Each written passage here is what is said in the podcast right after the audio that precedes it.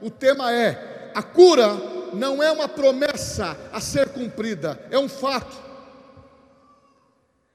É verdadeiro, porque na mesma cruz que Jesus morreu e perdoou os nossos pecados, derramando o seu sangue para limpeza total da nossa vida, é a mesma cruz que diz que ele levou sobre si todas as nossas enfermidades.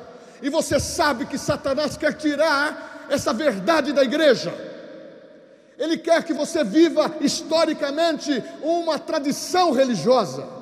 Ele quer que você possa ser até membro da igreja. Ele quer que você creia na tua salvação, mas ele não quer que você aperfeiçoe a salvação em Cristo. Diz a palavra: desenvolvei a vossa salvação com temor e tremor. Aperfeiçoai a vossa fé. Então, mesmo que seja para crente, eu vou memorizar fazemos isso em muitas mensagens do que é fé, porque Paulo fala em Filipenses capítulo 3: é importante, é necessário nós repetirmos as mesmas coisas. Ele diz em Filipenses 4:9, finalmente, irmãos, a conclusão é essa: que o vosso pensar, que pense naquilo que é puro, que pense naquilo que é santo, que pense naquilo que é louvável, que pense naquilo que é boa fama. Se há algum louvor, ocupe o vosso pensamento. Então nós precisamos exercitar o exercício espiritual de renovar a nossa mente e o exercício de armazenar dentro do nosso espírito, do nosso coração, e a nossa mente está renovada pela palavra. Então eu quero te dizer que fé é um centro de força.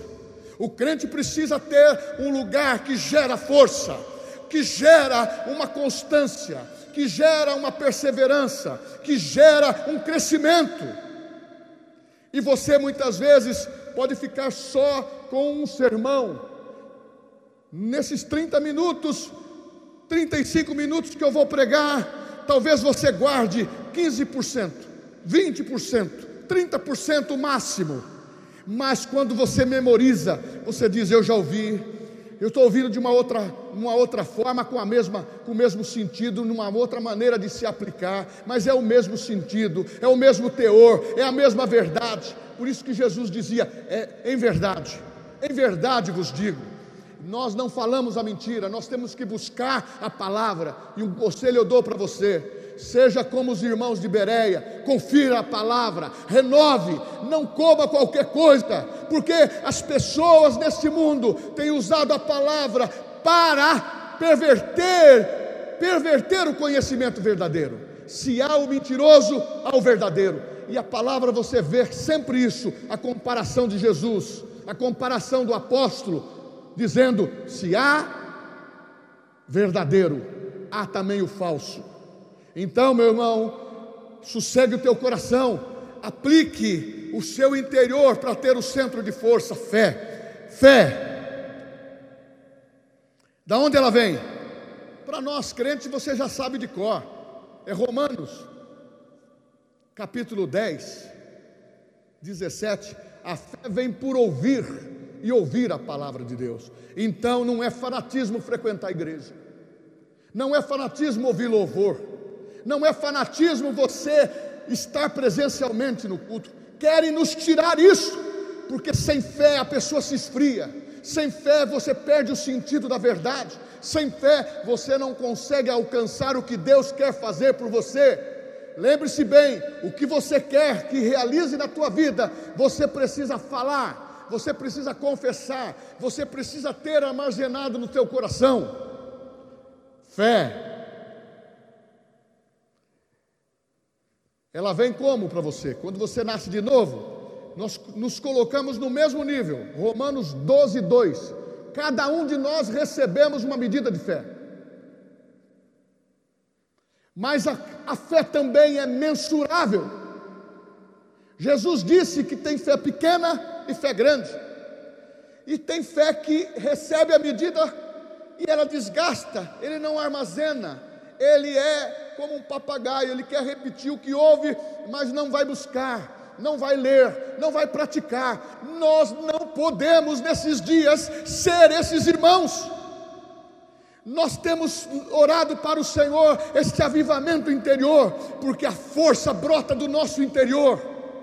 A fé vem do coração, diz a palavra. Com, o seu coração você crê e com a boca você confessa.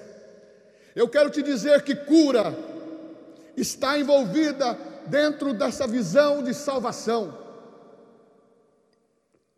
E se você tem facilidade para entender que Jesus perdoou os seus pecados, por que não você ter facilidade para saber que Jesus, que Jesus também levou sobre si as nossas dores? Salmo 107, versículo 20, se você quiser abrir, para fundamentar você.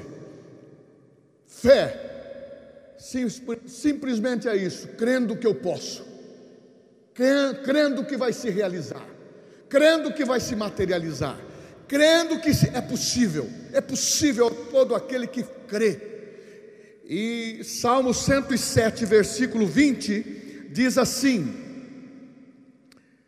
Enviou-lhe a palavra, e a palavra o sarou daquilo que era mortal. Enviou-lhes a sua palavra, e os sarou e os livrou do que lhes era mortal. 1 Pedro 2,24.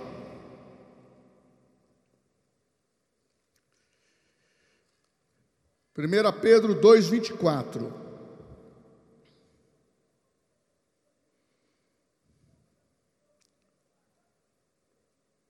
Carregando ele mesmo em seu corpo sobre o madeiro é o que eu disse sobre cura, ou melhor, sobre os pecados, os nossos pecados, levou na cruz do Calvário, para que nós, mortos para os pecados, vivamos para a justiça.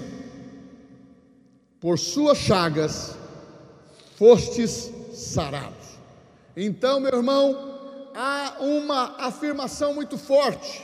E Deus escolheu duas coisas importantíssimas que mexem com a vida do homem é o homem saber que tem os seus pecados perdoados ou não tem, é saber que ele é curado ou ele é enfermo.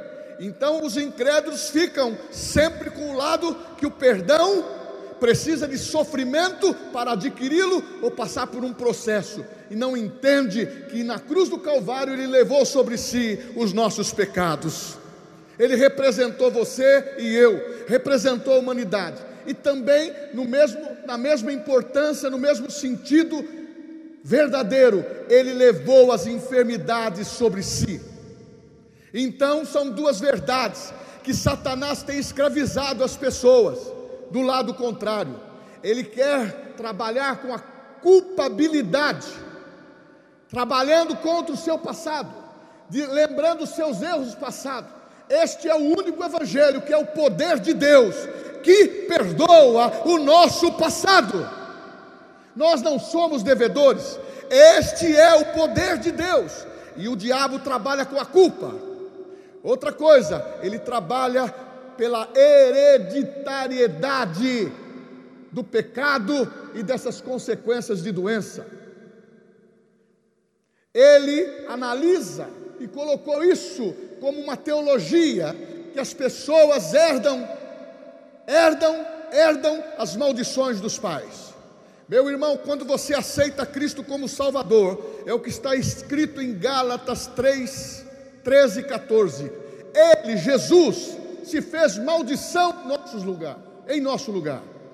Ele levou a miséria, ele levou a morte, ele levou a morte eterna, ele levou as enfermidades, ele levou todas as maldições porque a Bíblia fala que maldição sem causa não se incumpre. É claro, se você for analisar a vida de muitos que têm algumas maldições, primeiro, o ímpio, eles não creem na palavra, e o crente que está andando dois para passo para frente e três para trás, é o crente que só crê na salvação e não se apropria da verdade que ele está perdoado no passado, ele está perdoado no presente e ele tem um bom futuro em Deus, porque Deus é poderoso para fazer infinitamente mais daquilo que pensamos, daquilo que pedimos, porque a tua confissão te leva a você à vitória.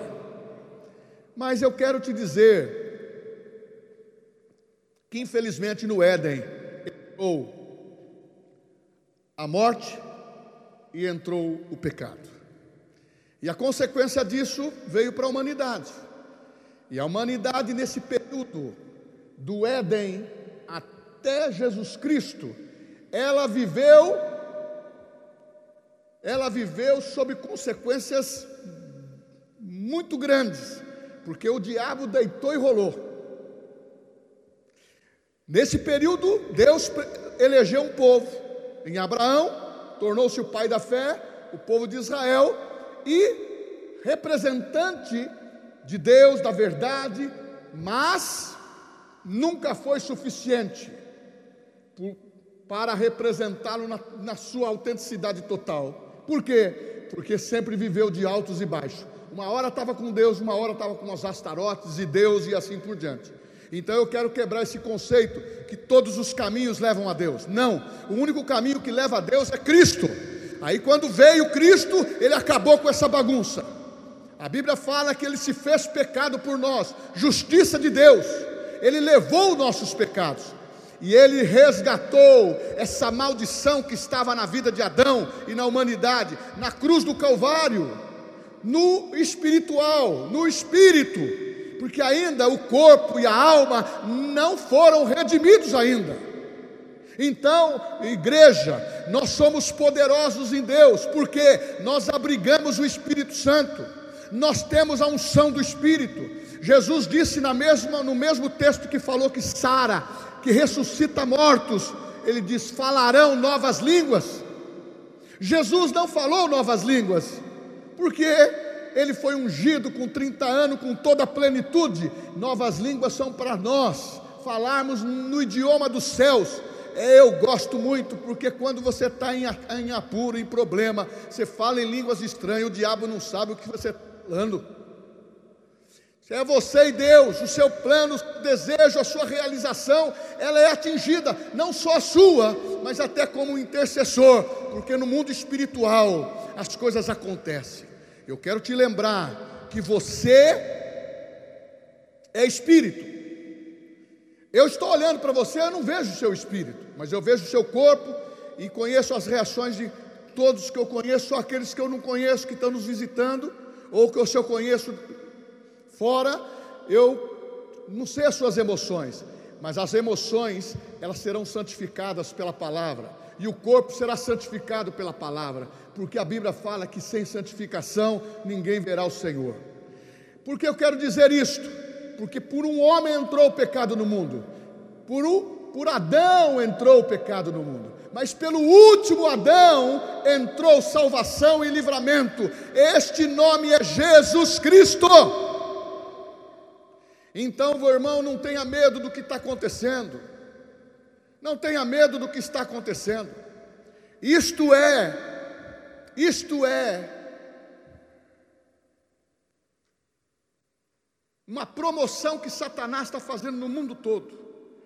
Porque, da mesma maneira que ele disse lá, dizendo para Jesus, o endemoniado gadareno: Por que viestes me atormentar antes do tempo? Ele sabe que o tempo dele está vencido, que ele foi vencido na cruz do Calvário. Ele é um perdedor, ele é um derrotado. Isso a igreja não pode perder a visão. E quando a igreja perde a visão dos acessórios espirituais que tem direito, e fica só na, na, cruz ou na periferia da cruz, ela não caminha. Então, irmãos, está na hora de nós erguermos a nossa cabeça. Você está tendo conhecimento, e conhecimento liberta. Conhecimento liberta, conhecimento traz revelação, conhecimento traz você junto a Deus, sabe por quê? Porque Jesus é a exata imagem do Deus vivo, do Pai. Está escrito em Hebreus capítulo 1: havendo Deus falado,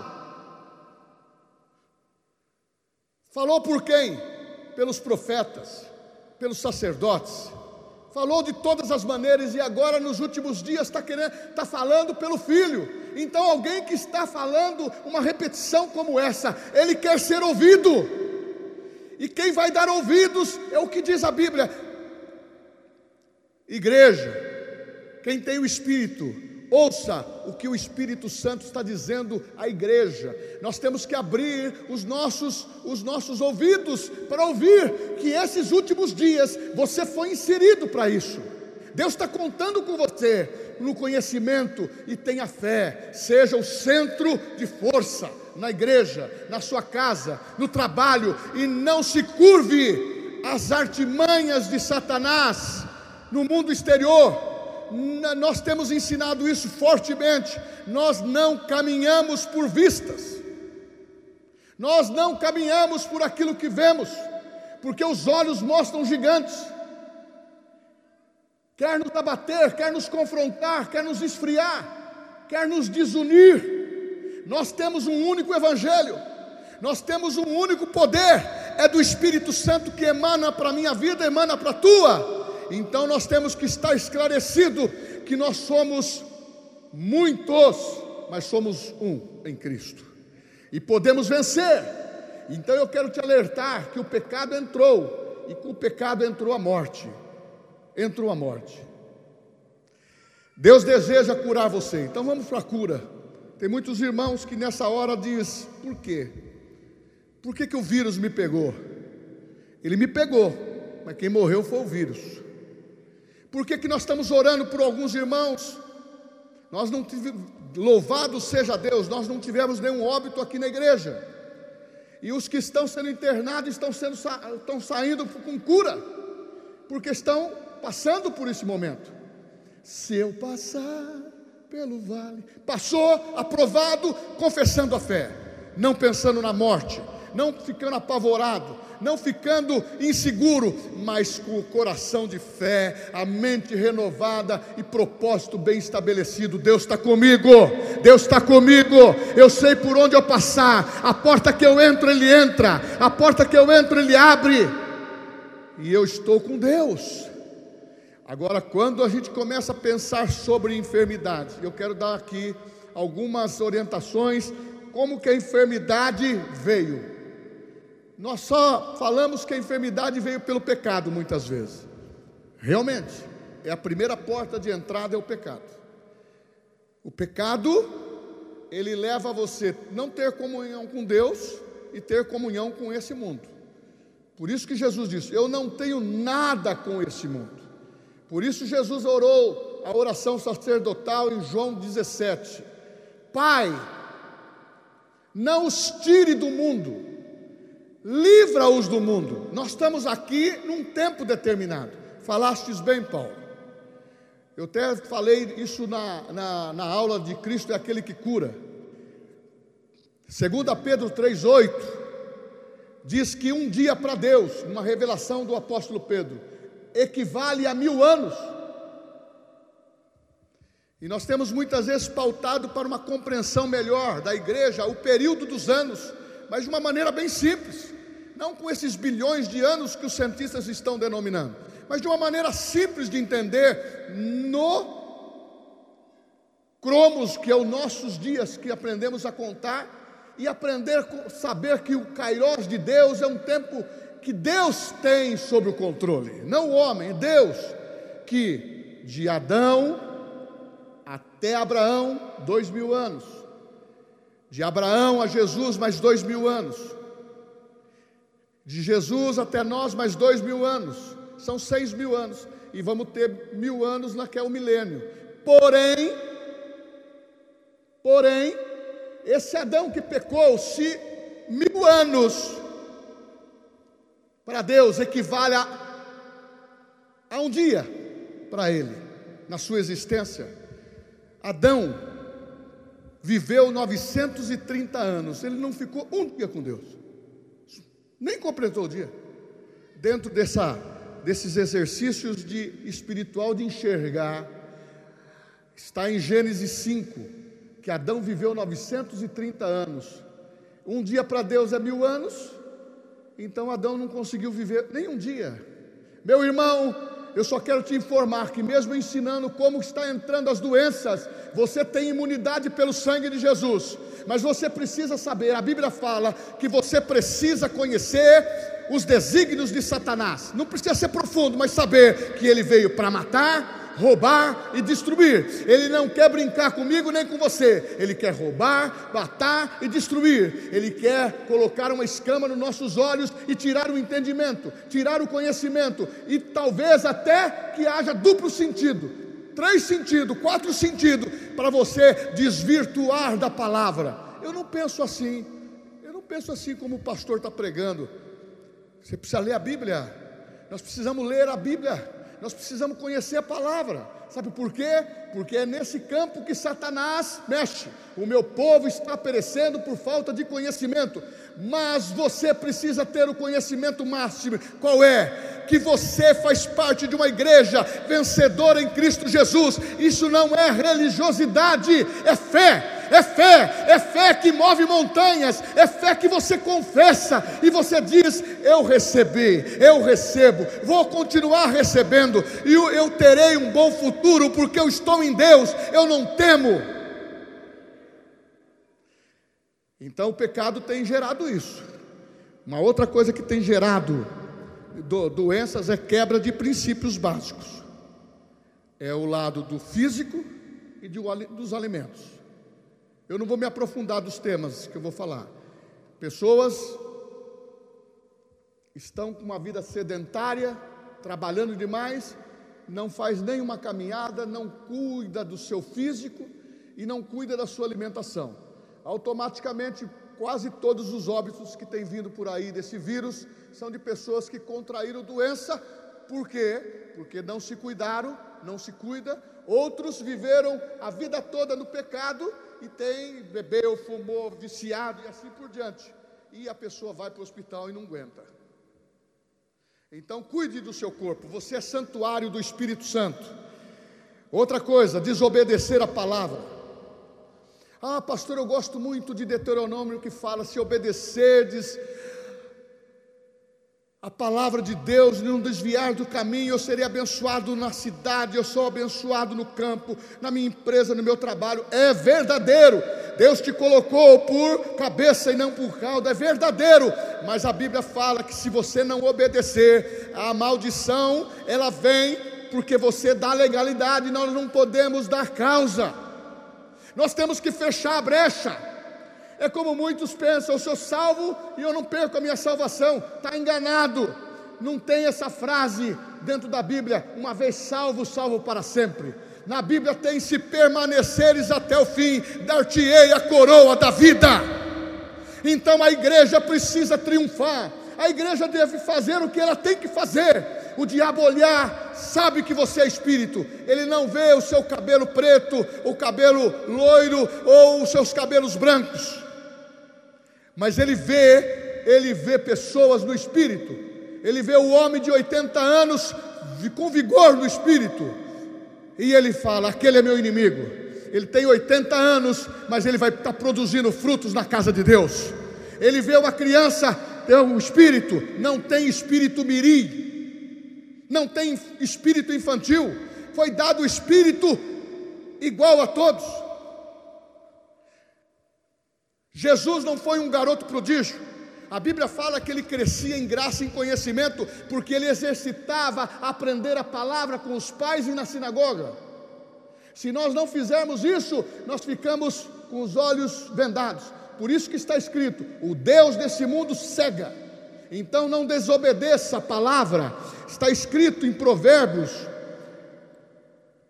4:20: Eu achei o bom remédio o que é o bom remédio para o corpo, para o físico, para o espírito? A palavra de Deus. Eu achei a saúde que eu preciso, é a palavra de Deus. Por isso, meu irmão, que quando você abre a sua boca para falar a palavra em casa, no trabalho, ou para um ímpio, com outra pessoa, fala: Mas como esse moço é diferente? Como que essa mulher é diferente? As palavras que ela tem, esse jovem, fala de uma tal forma que entra no meu coração. E tem pessoas que são transformadas. Eu quero conhecer esse Deus. Eu quero conhecer esse Cristo que você fala. Onde você vai? Sabe por quê? Não é a igreja que salva. Não são pessoas que salvam. A graça, a Bíblia diz: pela graça sois salvos. É Jesus que faz isso. E Ele coloca a palavra certa na sua boca. E quando você armazena aqui, ah, meu irmão, faz brotar do interior a palavra, e você vai ser aquele que confessa para ti, para você e para os outros. E ele vai aprender que você tem poder na palavra, e ele vai querer ser como você. Como diz a Bíblia, sejais imitadores como eu sou de Cristo. A Bíblia fala também hum, que muitos que não confessam a palavra. Kennedy Reagan, ele contraiu uma enfermidade como jovem adolescente, e morreu com 80 anos. O médico disse: irreversível. O médico disse: vai ficar com isto, vai morrer com isto breve. E ele aprendeu a declarar Marcos 11, 23. A fé do tipo de Deus, declarando: o que você confessar com a sua boca, o que você falar, o que você disser, vai ser produtivo e vai acontecer na tua vida. Isto é fé, é chamar o que não existe para acontecer. Isto é fé, chamar aquilo que está oculto à existência pelo poder da palavra. Conclusão: foi curado, pregou o evangelho até os 80 anos, e quando morreu, participou de um, de um um café com a família, um almoço, almoço, e ele comeu, comeu o que gostou e disse: Agora eu vou para a casa do pai. Mudou de endereço só, foi para a casa do pai, porque nós temos que entender o tempo, o tempo da nossa carreira. Então você está sendo preparado. Agora eu vou entrar aqui, é rapidinho. Falta de perdão e amargura, isso tem criado muitos, muitos problemas de saúde nas pessoas. Esse texto eu faço questão de ler, que está em Hebreus, capítulo 12, versículo 14 e 15. Diz assim: Segui a paz com todos e santificação, sem a qual ninguém verá o Senhor. Atentando, atentando, atentando diligentemente. Porque ninguém seja faltoso, separando-se da graça de Deus, nem haja alguma raiz de amargura que brotando vos perturbe por meio dela muitos estão sendo contaminados, muitos estão sendo enfermos. Então você precisa sa saber que se você ficar retendo as pessoas, libere o perdão incondicional. Perdão significa o seguinte: é uma decisão, você não precisa sentir. A pessoa, se ela não quer te liberar, não é mais seu problema. Decida limpar teu coração e deixar sem amargura. Se você não vai caminhar mais com ela, mas libera o perdão. E uma coisa é necessária: tirar a amargura do coração para você viver. Outra coisa, não saia da proteção. É como se você estivesse debaixo de um guarda-chuva. Não saia da proteção, para que esses males não te acompanhem. Ai, pastor, mas como que o senhor pode embasar isso? Há uma cura de. Você vai ler na sua casa. É João capítulo 5. A cura de um paralítico. Lá no poço de Betesda. Ali tinha cinco pavimentos e tinha um homem paralítico de nascença ali. E ele não tinha com quem estar e nem com quem levá-lo às águas que eram agitadas pelo anjo num determinado momento para ser curado. Essa situação acontecia porque ainda estava no Velho Testamento, a velha aliança. Eles dependiam dessa desta situação. Ele estava começando a entender que quem estava ali andando na região da Galileia era Jesus, o que diz a Bíblia em Atos 10, 38, no qual foi ungido pelo Espírito Santo e com poder para fazer todo o bem e libertar os oprimidos do diabo. Este homem, Jesus, estava lá e quando ele esteve, ele olhou aquela situação, as águas agitaram, curou outro, e aquele não foi curado. E eu não tenho ninguém para me colocar no tanque. Mas Jesus disse: Levanta-te, pega o teu leito e vai embora. Ele foi curado. Na Bíblia você vê discípulos dizendo: Mestre, quem pecou? Foi ele ou seus pais? Na Bíblia você vê algumas indagações, porque as pessoas atribuem isso a pecados, e em Israel era assim: quem tivesse qualquer tipo de doença, ou estava em pecado, ou estava fazendo coisas erradas.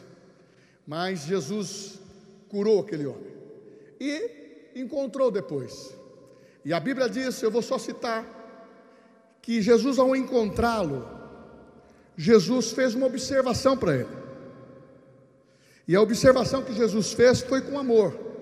Aquele homem estava totalmente curado. No capítulo 5, versículo 14, Jesus encontrando aquele homem curado, sarado, porque a multidão falava: não é este que era paralítico, não, e agora está são aqui no nosso meio, andando perto de Jesus, e num determinado momento ele se encontrou, e o versículo 14 diz: Mais tarde Jesus o encontrou no templo, foi curado e foi para a casa de Deus, e disse: Olha, que já estás curado, não peques mais, para que não te suceda coisa pior. Então, meu irmão, a cura ela é permanente, é dada por Deus. Mas se tiver de legalidade para essas situações que eu disse a você, você está correndo risco. Então vamos fechar as brechas. Jesus é o restaurador desta causa que chama enfermidade. Ele nos libertou. Está escrito em Colossenses 2:14 tendo cancelado o escrito de dívida que era contra nós, que constavam de ordenanças, o qual nos era prejudicial, removeu inteiramente, encravando na cruz e despojando os principados e potestades, publicamente os expôs ao desprezo e, é, e triunfou dele na cruz do Calvário. Deus ama tanto você. Você lembra que eu disse que Deus é bom? Tiago 1,17: Toda boa dádiva, todo dom perfeito vem do Pai das luzes, do qual não há variação nem sombra. Não é para que ninguém tenha dúvida.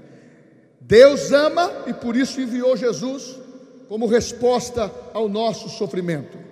E está novamente memorizando a mesma cruz que houve perdão de pecados a cura da nossa enfermidade. Se você estiver aqui enfermo, você vai ser curado. Lembra que a, força brota do seu interior. E eu quero te dizer o seguinte: que a palavra está sendo enviada para sarar o teu coração. Mas a cura pode ser física, mas tem que também ser espiritual, tem que ser emocional, tem que ser mexendo você, renovando a tua mente, meu irmão. Está na hora de você passar a ser um homem sensível à voz de Deus, uma mulher sensível à voz de Deus, e andar nos princípios e fechar as brechas, porque a cura é o seu direito de família. Quando você fala Abba Pai, você se lembra, e você não é mais escravo, Ele te libertou para você ser filho, e filho tem direito, é um direito de família que Jesus nos incluiu, é um direito legal porque ele pagou o preço, ele cancelou a dívida. Ah, por que, que eles ficaram admirados com Jesus na cruz? Porque os prisioneiros normais, eles colocavam ali as dívidas que eles tinham, a condenação, mas para Jesus colocaram Rei dos Reis, Senhor dos Senhores. E por que isso? Porque o próprio Pilatos disse ao ser confrontado: Você mude isso, sacerdotes queriam mudar isso. Ele disse: O que escrevi, escrevi, ele é o rei dos judeus. E o soldado na cruz disse: Verdadeiramente, este é o Filho de Deus. Então você tem um direito legal, e eu termino aqui dizendo: direito de remido, você tem o um direito de provisão. A cura não é algo para ser cumprido no futuro. Perdão dos nossos pecados não é algo para ser cumprido no futuro. É um direito legal, é um fato. Ele conquistou por você. E o direito da provisão Fique em pé agora. Vem o ministério de louvor e vamos cantar o primeiro louvor que nós cantamos aqui, que Deus, ele é a cura. Ele é a cura. Oh, aleluia. O direito de provisão é o que está nos salmos. Prepara-me, Senhor. Ele preparou uma mesa na presença dos meus inimigos, no mundo, uma, uma mesa na vida da igreja, perante este mundo prepara-me uma mesa na presença dos meus adversários, unge a minha cabeça com óleo e o meu cálice se transborda. Jesus fez isso por você. Eu quero te dizer nesta manhã que o amor de Deus é incomensurável. Jesus ama você. O amor de Deus, ele é tão prestativo que foi uma decisão voluntária. Sabe por quê? Ele ama você. É um direito que Ele quer te dar, se você ainda não fez a decisão por Cristo de entrar na família de Deus.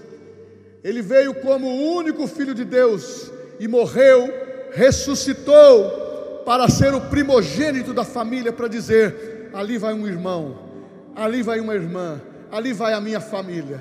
Nessa manhã, se você está aqui, entendeu? Eu não estou falando de religião. Eu não estou falando de algo que é superficial, ou alguma coisa artificial que passa. Eu estou falando de um Cristo que é o mesmo ontem, hoje e será eternamente. Este é o melhor. E se você nessa manhã quer receber Jesus como Salvador pessoal, levante uma das suas mãos, eu quero orar por você, te abençoar, para que você seja vitorioso, vitoriosa em família. Uma vida, glória a Deus, glória a Deus. Vem aqui, eu quero orar por você. Não se constranja, não. Você que ergueu a mão, eu vou orar por você. Tem mais alguém? Glória a Deus. Essa mocinha de preto que você levantou a mão, você quer vir aqui? Você está. Ok, respeitamos a sua posição, mas põe a mão no seu coração. Pai, é no nome de Jesus, que eu abençoo pelo poder da palavra essa jovem para que esta ministração dessa manhã possa arder no seu coração e esse amor incomensurável da tua parte, esse amor revelado a ela e a nós, e que ela possa ter uma decisão sadia, correta na palavra, aceitando Cristo como Salvador e vivendo uma vida vitoriosa. Amém.